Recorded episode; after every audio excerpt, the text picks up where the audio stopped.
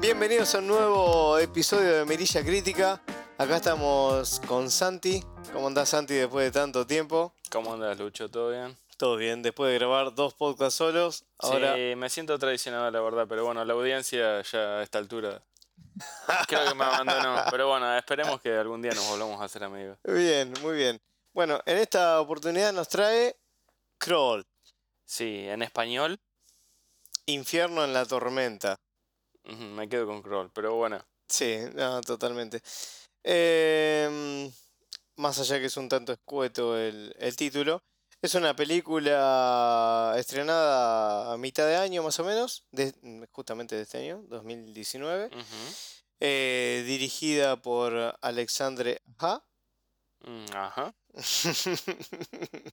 Sí, una película media rara. A ver, de esas películas tipo Piranha 3D, 47 Bueno, justamente fue dirigida por Alexandre Aja. Sí, me- bueno, ya, vamos a hablar de la peli, pero bueno, eh, no sé. ¿Querés que haga la introducción? Sí, por favor. por ejemplo, de qué trata aproximadamente. Bueno, a ver, eh, tiene lugar en Florida, Estados. Unidos, donde un huracán eh, llega justamente a este estado eh, de Florida y donde Halil, su protagonista, eh, desentiende de alguna manera las recomendaciones, ¿no? de las órdenes de evacuación de- del lugar para ir en búsqueda de, de su padre, que mm, como que no se sabe su paradero, ¿no?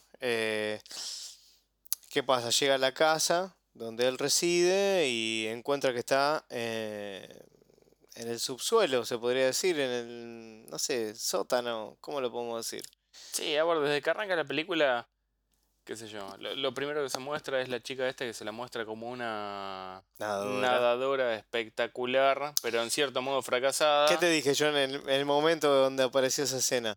Me dijiste, esta película va a ser de 5 mirillas. No, no, una. Y yo te mentira. dije, Lucho, ¿estás seguro? Yo te dije, para mí esta película va a ser medio, medio. No. Me dijiste, para mí esto es mejor que Rambo. Y yo me quedé mirando, pero bueno. Eh, a ver, esta película tiene un presupuesto de 13 palos y medio Sí, y recaudó 90. Muy bien. Me parece demasiado bien. Bueno, ahora vamos, bien. vamos a hablar de las calificaciones. No, bueno, pará. Pero- Deteniéndonos en la Volvi- escena pará, vol- volviendo, volviendo al tema. Tenemos esta chica, Hailey, que es una nadadora frustrada. Hay una tormenta en Florida, el padre no se lo encuentra por ningún lado, ella decide irlo a buscar. ¿Y qué pasa? Que el padre está perdido en un subsuelo, en el sótano de la casa. Y bueno, ahí, ahí comienza toda la historia. Es bastante sencilla, va al grano. Sí, es súper sencilla. La parte esa que dice Santi, ni bien arranca, la muestran como, bueno, justamente como una competencia de natación. Y más allá de lo que acaba de decir Santi, lo que le comentaba era, obviamente que esto lo que te está diciendo es, ok, la mina es una nadadora, nada bien, y le va a ganar a cualquier cocodrilo que se le presente en la película, Sí, o básicamente. sea, ya en los primeros 10 minutos de la película va, ni 10. En el primer minuto No, ya te minuto. dicen qué es lo que va a pasar. Eh, pero bueno, creo que esta película no es de esas que te dan sorpresas. No, para nada. Em, bueno, básicamente va a- en búsqueda de su padre. Ahí hacemos un paréntesis para explicar un poco las sensaciones que tenía Santi, que me decía, eh, se ve demasiado artificial toda la tormenta. Todo se veía artificial. Los cocodrilos, la tormenta. Antes de que aparezcan los cocodrilos, era la tormenta. La tormenta, ella va en un, en- bueno, en un vehículo, eh, pero se veía todo medio mm, no creíble, digamos. Sí, bueno, pero a- vamos a dejar eso de lado, Sí, vamos a suponer yo, que esté todo año, bien. año 2019, que no puedas gastar presupuesto en tormenta ya me llama un poco la atención. Pero bueno, no soy de juzgar las películas por sus efectos, No, sino si me entretienen o no. Bien, Puedo omitir el eso. tema de la, de la tormenta así, media chapuza. la película llega a eso, o sea, llega al encuentro de, de su padre. Y ahí empieza todo, básicamente. No, no hay mucho. A ver, son 87 minutos, si mal no recuerdo, de película. ¿Puede ser? Ujú. ¿87 eran, Santi? Sí, Sí, 87 sí, hora, minutos. hora y media más o menos. 87 minutos, perfecto. Eh, y básicamente, cuando ella da el encuentro del padre, ahí empieza todo. Lo encuentra mal herido, o no sé si mal herido, pero como una... Sí, bueno, pero ahí, ahí arranca el tema también. Para. En estos días yo he visto demasiadas películas, ya te dije, vi la de 47 metros down, la segunda parte. Bueno, La ya, ya primera vi es de- buena. demasiadas películas de, de bicharracos sobredimensionados que atacan a personas. Y bueno, esta es una de esas películas donde tenés un cocodrilo que es gigante, que Varios. muerde, muerde al tipo Varios. este, sí, sí, pero lo muerde feo. Sí. Y sin embargo se recupera. Bueno, esa es decís, otra ya parte. arranca medio. No, no puede ser. Sí. La verdad que, a ver, ella encuentra al padre, está como en un estado inconsciente, no sabía si estaba muerto o vivo, bueno, obviamente está vivo, ella está con él, bla, bla, bla, la casa se empieza a inundar, ahí empieza todo, es bastante sencilla, digamos, la, la trama, Sí, demasiado. va al hueso, Es- podemos definir que es entretenida. Es entretenida, no aburre. Sí, sí, sí. Es entretenida. Pero la verdad que como que yo en lo particular esperaba un poquito más. Vamos, eh, nada, ¿cuánto vamos? ¿Cinco minutos de reseña? Creo que como an- 15. Bueno, antes de, de seguir, vamos a definirle a la audiencia el puntaje para evitar cualquier eh, suspicacia. Santi le da tres mirillas, para mí muy generoso. Tres mirillas Pero generosas. Voy a Pero respetarlo. después voy a explicar por qué. O si querés ya, ya Sí, mismo sí, los no, no, explico. no, vamos a ir al... Mis al- tres mirillas yo siempre evalúo las películas en base a si me entretuvo o no. La película, y no, y, y perdón por el lenguaje, pero es una mierda. Pero me entretuvo. Bueno. Entonces, fuera del presupuesto, fuera de los efectos, fuera de los cocodrilos y todo lo, lo, digamos, lo adicional que te puede dar esta película, qué sé yo, se me pasó volando la hora y media. Entonces, bueno, le puedo dar las tres mirillas. Bueno, yo le doy 2.5 mirillas, un poquito menos que, Eh, por 0.5 estamos ahí. que Santi, pero bueno, más o menos estamos ahí. Em, pero bueno, ahora volvemos, más allá de dar el, el puntaje como para que quede bien claro antes de seguir, es que eh, lo encuentra el padre ahí, medio como que no sabe si estaba muerto o no. La cuestión es que obviamente no estaba muerto. Y no, si no, no habría película. Exactamente, aparte el Estamos- actor es un, es un tanto conocido, lo habrán ubicado Sí, por, sí, la, historia otras series, cliché, sí, películas, sí. eh, Barry Pepper. Em, y bueno, a partir de ahí es donde, donde surge todo y donde empiezan a concurrir, si se quieren, eh, los cocodrilos, ¿no? Que son los... No sé si los protagonistas de la película, porque la diferencia que hay con las películas que marcaba Santi de quizás eh, tiburones, Piraña, 47 o incluso los mismos cocodrilos que vimos en, en el 99, 1999, que se llama eh, Placid Lake, creo que era. No lo Eh, recuerdo. sí, de Brendan Gleeson. Era un cocodrilo gigante que salía del lago, o sea, bien eh, aparatoso el tema. Sin embargo, acá es como que los cocodrilos están tratados un poquito más como son de una- grandes, son, son grandes, pero no son grandes, pero no son- es tipo anaconda, que Claro, es una, una es más- barbaridad. son más fieles a su naturaleza. Sí.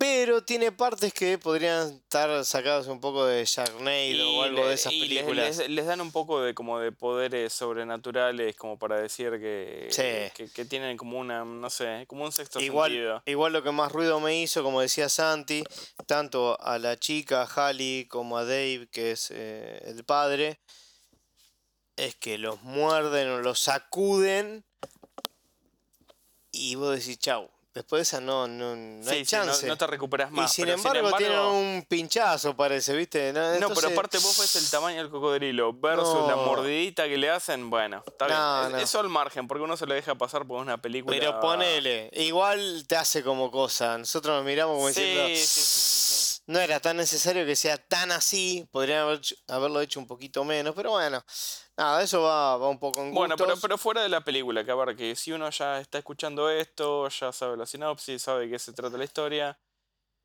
¿quién debería ver esta película y quién no? Bueno. Para mí, para mí, y discúlpame, para mí, el que debería ver esta película es aquel que no le importa ver algo que no tenga ningún tipo de sentido, que quiere pasar un rato, una hora y media y olvidarse de la historia y que no espera absolutamente nada más. Exacto. El que no, el que debería evitar esta película es aquel que está esperando algo más o menos verídico o algún tipo de película de suspenso. Sí, yo honestamente. Desarrollo de personajes. No, olvídate, acá no pasa nada de eso. ho- honestamente no creo que, que- que quiera que le dé play a esto. Espere algo verídico. Sino como que siempre cuando hay cocodrilo, tiburones, orca, lo que fuera es como que siempre estás esperando a tiburón, ¿no? Es como la tiburón original. Siempre estás esperando algo parecido a eso. No lo vas a encontrar. Em, y para mí lo que más atenta contra eso son estas situaciones que decíamos con Santi que no son muy creíbles y como que a mí personalmente como que me dejan, ok, está bien. Hagan algo menos eh, aparatoso como para que sea un poco más creíble, porque si un cocodrilo te muerde el hombro con toda la bocaza esa, es Hmm. imposible que te haga solamente Sí, apenitas sí, un te- daño. te marca un y vos pue- poquitito. por ejemplo, la protagonista, después de que le muerdan la pierna, siguió nadando como si nada. Entonces es medio chocante. Pero bueno, nada. Eh, está repleto de esos elementos clásicos de este estilo de películas. Eh, si le gusta el género, denle la chance. No van a perder mucho más que una hora y media, digamos, menos de una hora y media, de hecho. Este, y la verdad que la, la sinopsis, como le co- comentamos, no es pretenciosa, es sencilla, va al grano. eh, más allá que al principio como que intenta contar una situación media como dramática familiar, eh, ya que los padres de la chica están separados. Sí, intenta hacer como un desarrollo del personaje. un poquito, pero, pero, muy, muy innecesario porque no llega a nada, digamos, no te, no te, no te aporta nada a la historia. Este. Pero bueno, nada. eh, es eso. eh, Toda la película transcurre en la casa de- del padre, básicamente, que se encuentra o casualmente al lado de un lago, Sí, los que se personajes. desborda. eh, tenemos el padre, tenemos a Hailey. Tenemos, bueno, eh, a ver, hay que recordar que todo esto transcurre dentro de una tormenta, de un, De un huracán. de un huracán que se está dando. Entonces, obviamente, en algún momento aparece la policía para rescatarlos. Eh, también aparecen como personajes extra a la historia. Sí, para, para ser Eh, engullidos por pero un en tiburón. realidad es un Hailey y el padre durante Exacto. una hora y media. A ver, un detalle interesante que recién hablábamos era que según Tarantino, esta es una de las películas que a él le gusta. Sí, de Yo 2019. creo que de se, pa- se 2019. pasó de cocaína, no sé. No, no sé qué habrá. Sí, no sé, que le habrá gustado tanto como para elegirla una de sus A ver, yo favoritas yo- dentro de 2019. Claro, yo no que hay no hay te digo que sea mala, pero para que Tarantino Ah. elija como favorita, no sé. Sí, igual esas cosas yo las tomo con pinza, pero bueno, sí. Vamos a suponer que sí. Em, a ver. em, la verdad es que no, no, no tiene muchísimo más para, para decirse la, la peli.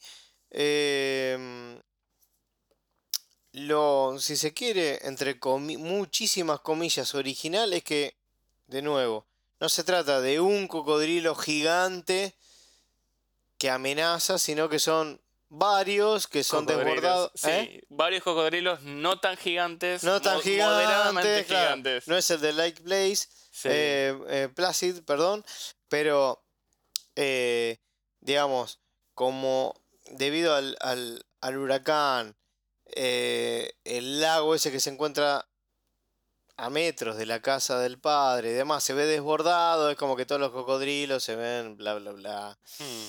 Em, pero no mucho más, digamos. em, No, no. la película no. transcurre ahí y cómo sobreviven ellos a eso. No es mucho más que, que esta, esta, esta cuestión, digamos, ¿no? No, es la segunda película del muchacho este, de Alexander Aja. O sea, hizo Piranha 3D y ahora hizo esto.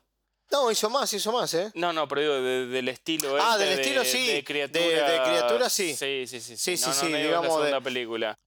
De, de pelis hizo Piranha 3D. Eh, sí, la eh, anterior eh, de. eh, este entonces como que muestra un- una, una especie de, digamos, de, de intención por parte del director, ¿no? Y sí. Eh, bueno, Piranha 3D la dirigió en 2010, ¿no? Em, Sí, pero no estamos hablando de la lista de Schindler, tampoco es que dirigió. No, encima Piranha 3D era una especie de remake de lo que había hecho. ¿Quién era? James Cameron, creo, Piranha, ¿no? La original. Eh,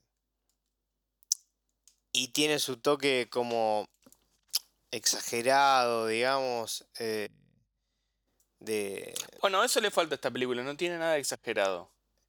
Pues Piranha 3D tiene eso de, de Sí, no, película, no ¿viste? tiene, claro, no llega a ese nivel, ¿no? De, de Piranha 3D. No llega a ese, a ese nivel de ridículo. No, no es si ridículo. quiere. Sí, sí podés decir, bueno, esto estos Tiene partes están- así media, media de Sharknado, digamos, de Sí, Sharknado. sí, pero no se va tanto. pero no se va tan a la mierda, digamos, no, ¿no? no, no, se mantiene más o menos dentro de lo coherente.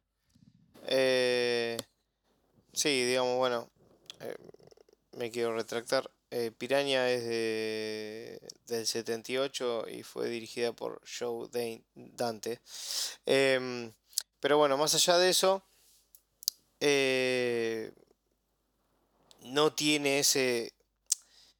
eh, digamos, no, no- la podríamos comparar con, con lo que fue Piranha 3D No, en ese no, momento, es ¿no? otra cosa totalmente diferente. Eh, Pero al bueno, margen de todo, yo que te se digo, bueno, ver, digamos, Tres para- mirillas, 2.5.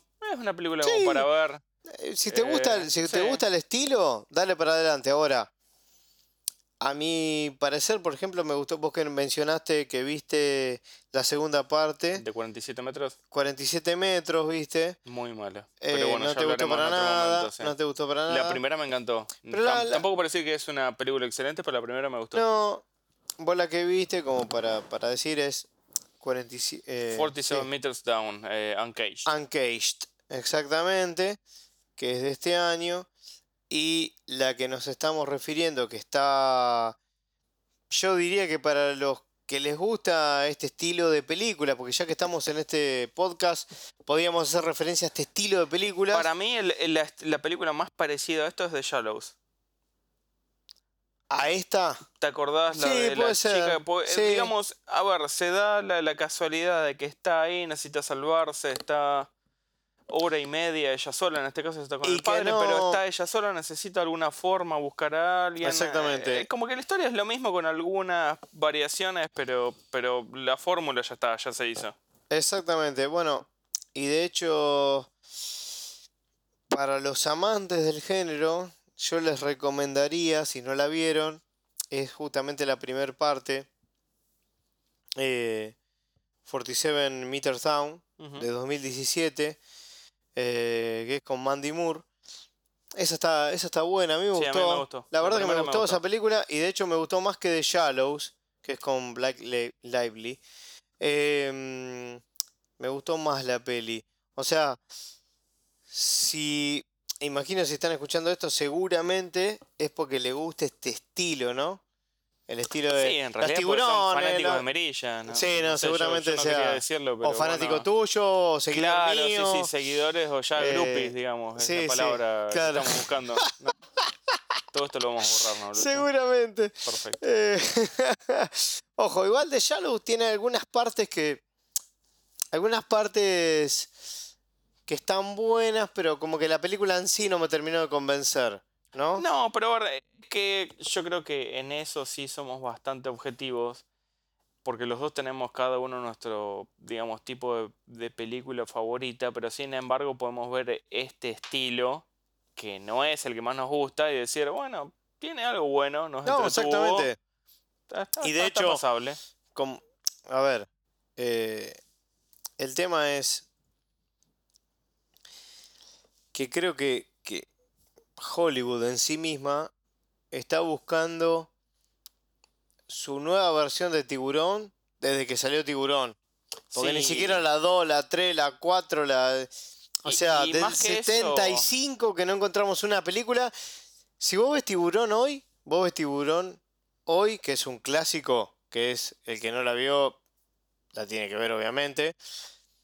No vas a encontrar una película que sea similar a esa, no te genera ninguna lo que te generó esa. Y es como eh, el génesis de todas las Es que películas de están este estilo, buscando, ¿no? buscando hacer remakes o precuelas, Sí. están buscando las mismas historias siempre.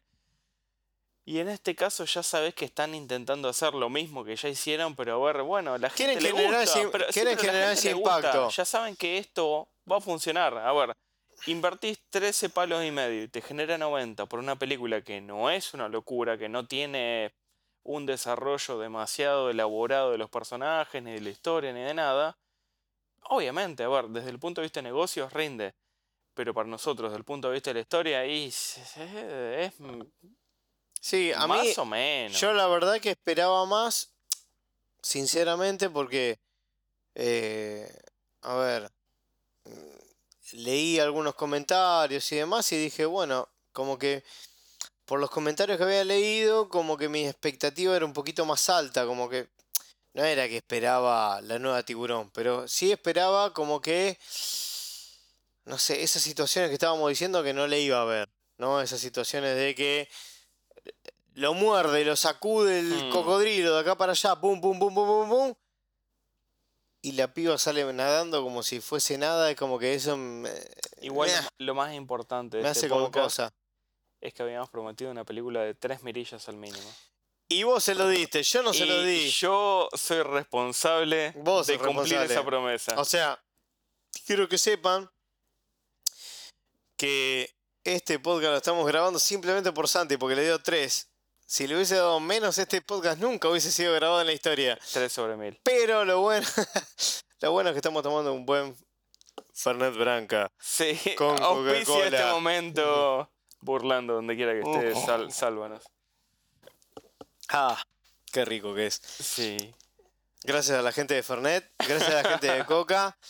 eh, la verdad por enviarnos siempre estas botellas para estos Los jueves. lo Funko, y los Funko, exactamente. los entradas para la Comic Con, todo. Sí, sí, sí. eh, nos vemos allá en San Diego en marzo 2020, ¿no, Santi? Exactamente. Eh, muy bien. Bueno, estamos leyendo Bueno. de la película. Yo estaba viendo que ya está en Blu-ray directamente. Es como esas Sí. películas que antes salían derecho a DVD. Ahora salen derecho a Blu-ray. Esta película no pasó por cine, o por lo menos yo no me enteré. No, sí, pasó, pasó. ¿Pasó acá? Sí, sí, ¿En sí, serio pasó. salió esto? Sí, sí, salió. ¿Alguien sí, la fue a salió. ver? Sí, la fueron a ver. Tres personas, no, no sé cuántas, pero. Sí, sí, salió, salió. La, la, la, la peli salió. Pues yo estoy mirando la cuenta de Se Twitter, estrenó. Facebook, todas las redes sociales. Es como si hubieran salido directamente a Blu-ray y nada más. No, sí, sí, acá eh, por lo menos en Argentina se estrenó. A ver, tienen 2.600 seguidores. Tuvo. Mirá que Mirilla no tiene mucho, pero, pero estamos cabeza a cabeza y estamos hablando de una película Sí. de Hollywood. Honestamente no sé cuánto tiempo duró, pero estuvo en cine. Paramount. Y de hecho, encima. y ese, por eso, a- a- acá está el hincapié. Que el tema de la película se estrenó y, tu- y recibió buenas críticas, digamos. O sea, dentro de todo, para lo que es el género y eso, buenas críticas. eh, pero bueno, eh, por cine pasó. Así que, Sí, yo la verdad no me había enterado, pero sí, sí. la, la cuenta de Twitter hace de cuenta como si nunca hubiera pasado por el cine. Sí, y de hecho tiene un puntaje entre todas las críticas que han hecho a nivel nacional eh, positivo, digamos, de hecho es un es más cercano a lo que vos opinás que a lo que yo opino. ¿De, de qué cosa? Eh, en, en líneas generales, digamos, si Mm. accedemos a, a distintos críticos eh, que tenemos de referencia. Eh, la verdad que bastante saludable el puntaje que han, ha, ha sacado la película. Eh, por eso es que también la expectativa al verla después, la verdad que la vimos después de haberse estrenado, obviamente, como habrán podido apreciar, como dijo Santi, que ni se enteró que estaba, estaban en el No, cine, no, no, sí. ni se llegó a enterar de eso, pero sí, eh, y eso lo que a mí me generó decir, ok, bueno, capaz que estamos ante una buena peli. Y no sé si fue eso sumado a lo que vi, siempre es una, eh, digamos, una conjunción de cosas la que lleva al puntaje final, ¿no? Y eh, a mí la verdad es que como que no me terminó de, de- de- de parecer una buena película. O sea, me pareció como que No, zafa y nada más. a mí tampoco. Y es más, ya te digo, me pasa que por ahí miro una película y después miro otras más durante la semana y me Y parecen parece. peor las que vi hace unos días. Pero Claro. bueno, el puntaje para mí es inamovible, ya está. Yo ya le puse las tres mirillas, mirillas. 3 sobre 5. Sí, ya está. Y en Rotten Tomatoes hay que tener en cuenta que tenía 90%. Igual Rotten Tomatoes tiene, y esto es una cuestión que no va a este, a este podcast, va en general, pero Rotten Tomatoes, eh, yo es un sitio que obviamente que, que de todas maneras accedo y veo, ¿no? Pero últimamente se ha tomado medio para la chacota, es como que Sí, muchos sí, usuarios sí, dicen, ah, si Rotten Tomatoes le dice que es el 90% debe ser una porquería, y si es una porquería debe ser buenísimo, o sea, es... Sí, Como que la gente eh, se refiere de manera contraria a lo que op- opinan Nos ha Rotten pasado que Tomatoes. Rotten Tomatoes está como basando nuestras críticas últimamente. Entonces, eh, bueno, este es un tema que estamos tratando de lidiar acá con Lucho. Pero bueno, a ver, que algo tenga 90% de Rotten Tomatoes no significa que Mirilla Crítica vaya a seguir lo que el resto de los sitios supuestamente populares están marcando hoy en día. Nosotros, como mencionamos en el primer podcast, siempre estamos tratando de mantenernos fieles a, la- a- a lo que creemos, ¿o no? Sí. No sé por, no, no- no sé por- no, Ah. Lu- Lu- Lucho parece que no comparte Sí, la opinión, pero bueno. sí, sí. Es muy gracioso, pero es verdad. Pero es A ver. Lo que sí es cierto, porque si no queda como que fuese mentira, que, que mucha gente toma, toma en joda lo- el puntaje de Rotten Tomatoes, más allá que para mí es un sitio No, pero de referencia y no deja de serlo. Inclusive IMDB, ¿cuántas veces nosotros decimos, bueno, mira, esta película tiene 7, pero después Sí, pero mirás IMDb la película. su- Sí. sí. pero hay, hay muchas películas, por ejemplo, a mí Sí, me capaz que pasa, tiene un 5 y para nosotros es un 8, Bueno, un 7. a mí me pasa más porque a mí me gusta el, el género de horror más que nada. Y me meto, la película tiene un 5, un 6 y después la ves y es una porquería. Sí, Y por ahí, porque IMDB no es el sitio para calificar películas de horror. Por ahí, bueno, hay blogs específicos para eso, tenés otros sitios. Entonces, como que, no sé. Cada género o cada tipo de película tiene su eh, audiencia. En Sí, este no, caso, me parece que estas películas son calificables por cualquiera. Porque cualquiera que, que, no sé, quiere ver algo, lo entretenga hora y media, puede decir, sí, me gustó o no me gustó. Entonces, con esto estamos bien. no, seguro. Igual yo pienso que de todos los sitios IMDB quizás es el de mejor referencia, porque en Rotten Tomatoes ya nos fuimos al carajo, ¿no? Pero Sí, sí, Está bueno, estamos- estamos está fuera- bueno fuera del igual, tema, ¿no? pero sí. está bueno porque normalmente estas cosas, y lo habrán encontrado en casi todos los podcasts, así como que nos dan pie a hablar a... a- quizás son usan usamos también de dispara- disparadores ciertas películas para, para bueno, otros temas, ¿no? Eh, Rotten Tomatoes lo que tiene es que podrán encontrar que el score de la audiencia puede diferir completamente de, digamos, el, de la crítica especializada. Lo cual es bastante inter- interesante como para, para analizar. IMDB tiende a converger, digamos, a un puntaje un poco más acorde, ¿no? Porque es sobre, digamos, todos opinan, digamos, no, no es como que hay una división de opiniones. Sí, pero, Pero es ver, cierto, digamos, no te... no sé si te pasa a vos, Ninguna, ninguna, ni, ni la de Santi. pero para yo vos que- cuando yo sé mirás que- una reseña, Yo sé que siempre somos grandes, este, digamos, influenciamos de... sí, de- sí, sí, somos de- influencers Sí, sí, sí, y todo eso, pero para, Pero más allá de no- eso, no- la persona, cada uno sabe, digamos, ¿no te pasa uno que es mirás una película y las reseñas siempre te parece que son una porquería? Porque vos entras a IMDb y siempre ves reseñas, cualquier película que vos quieras ver, siempre es mala, mala, mala, mala. Eh, sí, tenés de todo, qué sé yo. Como que me parece demasiada crítica, no, no sé. Eh, Sí, quizá... inclusive para nosotros que estamos tratando de hacer una crítica de película, eh, me parece como demasiado cruel a veces con las películas que vos decís, bueno, pará, tenés que verlo desde un punto de vista más neutral. Siempre como que a veces ve- ves que se mueven en extremo, ¿no? Por ejemplo, como en este caso de Kroll, que muchos la dan como, wow, qué bu- buena peli, bla, bla, bla. Y después como que la veo y digo, pero no me pareció tan buena. ¿Por qué? A ver, ¿qué tiene de esto de mejor que lo que vi en tal o cual? ¿Por qué esta va a ser mejor? Si para mí, para mí, humilde opinión, no fue mucho mejor. Entonces llega un momento que te llegas a, a decir, che, pero tan equivocado estoy que la película no me pareció tan buena como... Por ejemplo, esta que mencionábamos, de 47 metros debajo, no sé cómo era en, castellano, no sé, porque ni, ni sé si se estrenó en cine.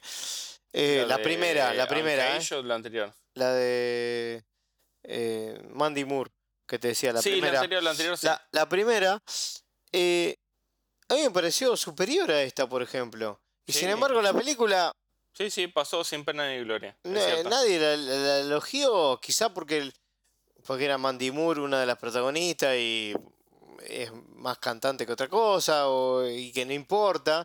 Pero la película a mí me sorprendió. Yo cuando la vi, la vi como sin expectativa y, y dije, la verdad que está buena.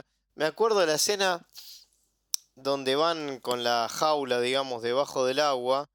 Está muy bien hecha, como los tiburones se acercan. No, eh, creo que en ese momento, ahora no la tenemos publicada en, la página, va, en- en Instagram, pero en su momento o en algún lado la habré publicado, que sin exagerar, me pareció esa película, salvando las grandes distancias en puntajes también, tengo que hacer todas las salvedades para que nadie me diga eso es un No te excuses, no te excuses, júgatela. que era lo más cercano a tiburón que yo vi, digamos. La, la verdad, eh, fue lo más cercano a tiburón, que siempre en la película, como mencionábamos hace como 10 minutos atrás, que es como la como ese faro al que siempre Sí, se sí, persigue, intentan ¿no? llegar, pero ninguna llega. Siempre intenta llegar a tiburón, ¿viste? Digo, como que todo se lo compara con tiburón. Eh, y a mí me pareció que fue lo más cercano a eso, digamos, ¿no? Eh, y la verdad que, como dije hace como 12 minutos atrás, ahora, eh, si alguien está buscando una película de ese estilo, yo iría por esa. Por 47, 47 metros, metros, la primera. Sí, sí, sí. Exactamente, The la Shallows, primera. No. Iría antes por esa que por The Shallow. The Shallow eh, le podía dar un, un intento, ya me quedó medio en el olvido, pero recuerdo como que fue más.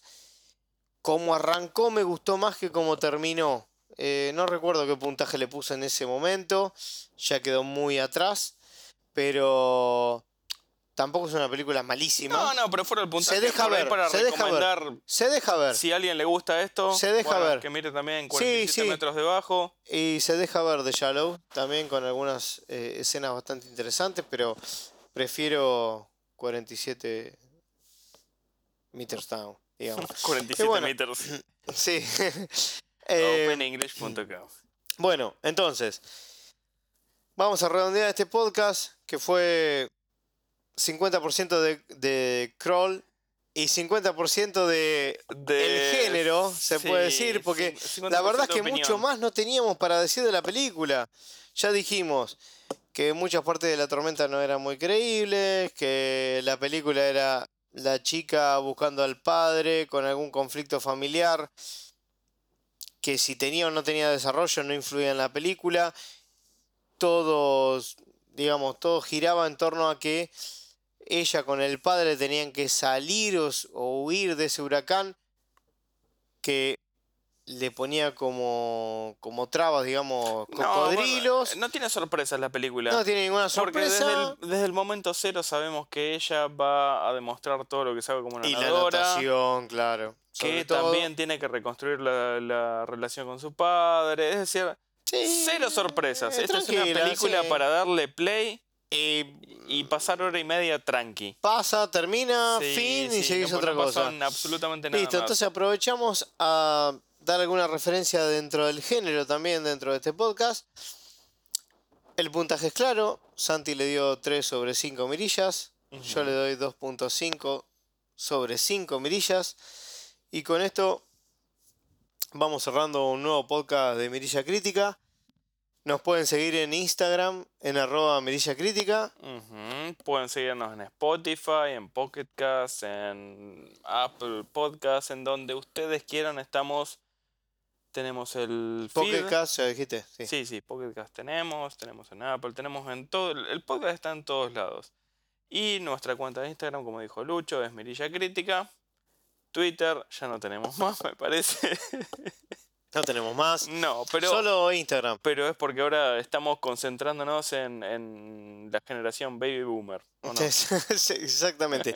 Así que pueden, pueden este, subir sus recomendaciones, eh, sugerir películas para que revisemos Sí, con películas Santi. o series, porque la verdad que nosotros tenemos algunas series, sí, series. tenemos algunas series. eh, varias. Bueno, eh, a mí me gustaría reseñar Homecoming. No sé qué pensás, pero. bueno, Homecoming, la yo mi, mi reseña la subí Sí, sí, pero me gustaría, me cinco gustaría hablarla. de 5 mirillas. Bueno, la me, podríamos me hacer. parece que es una que vale la pena hablar. Eh, sé Bueno. yo, hay, hay varias series interesantes. No te digo hacer reseña de un patrol porque no, no quiero una, una serie tan No, esa es bastante descocada. Sí. Sí. Pero Homecoming creo que está buena. por Muy buena. Para alguien que quiere una serie que dura poquito. Y Sí, es bastante completa. Promedio 30 minutos por capítulo. Sí, sí. No viene bueno. este podcast, pero bueno, gracias Pero bueno, Santi por el si detalle. alguien quiere, quiere recomendar alguna serie, también es bienvenido, no solamente películas. La analizaremos. Exactamente. Así que bueno, de esta manera cerramos un nuevo podcast de Mirilla Crítica. Muchas gracias por acompañarnos y escucharnos y sobre todo seguirnos. Exactamente. Y bueno, nada, ya nos encontraremos en un nuevo podcast de Mirilla Crítica. Hasta luego. Hasta muchas luego, gracias. muchas gracias a todos.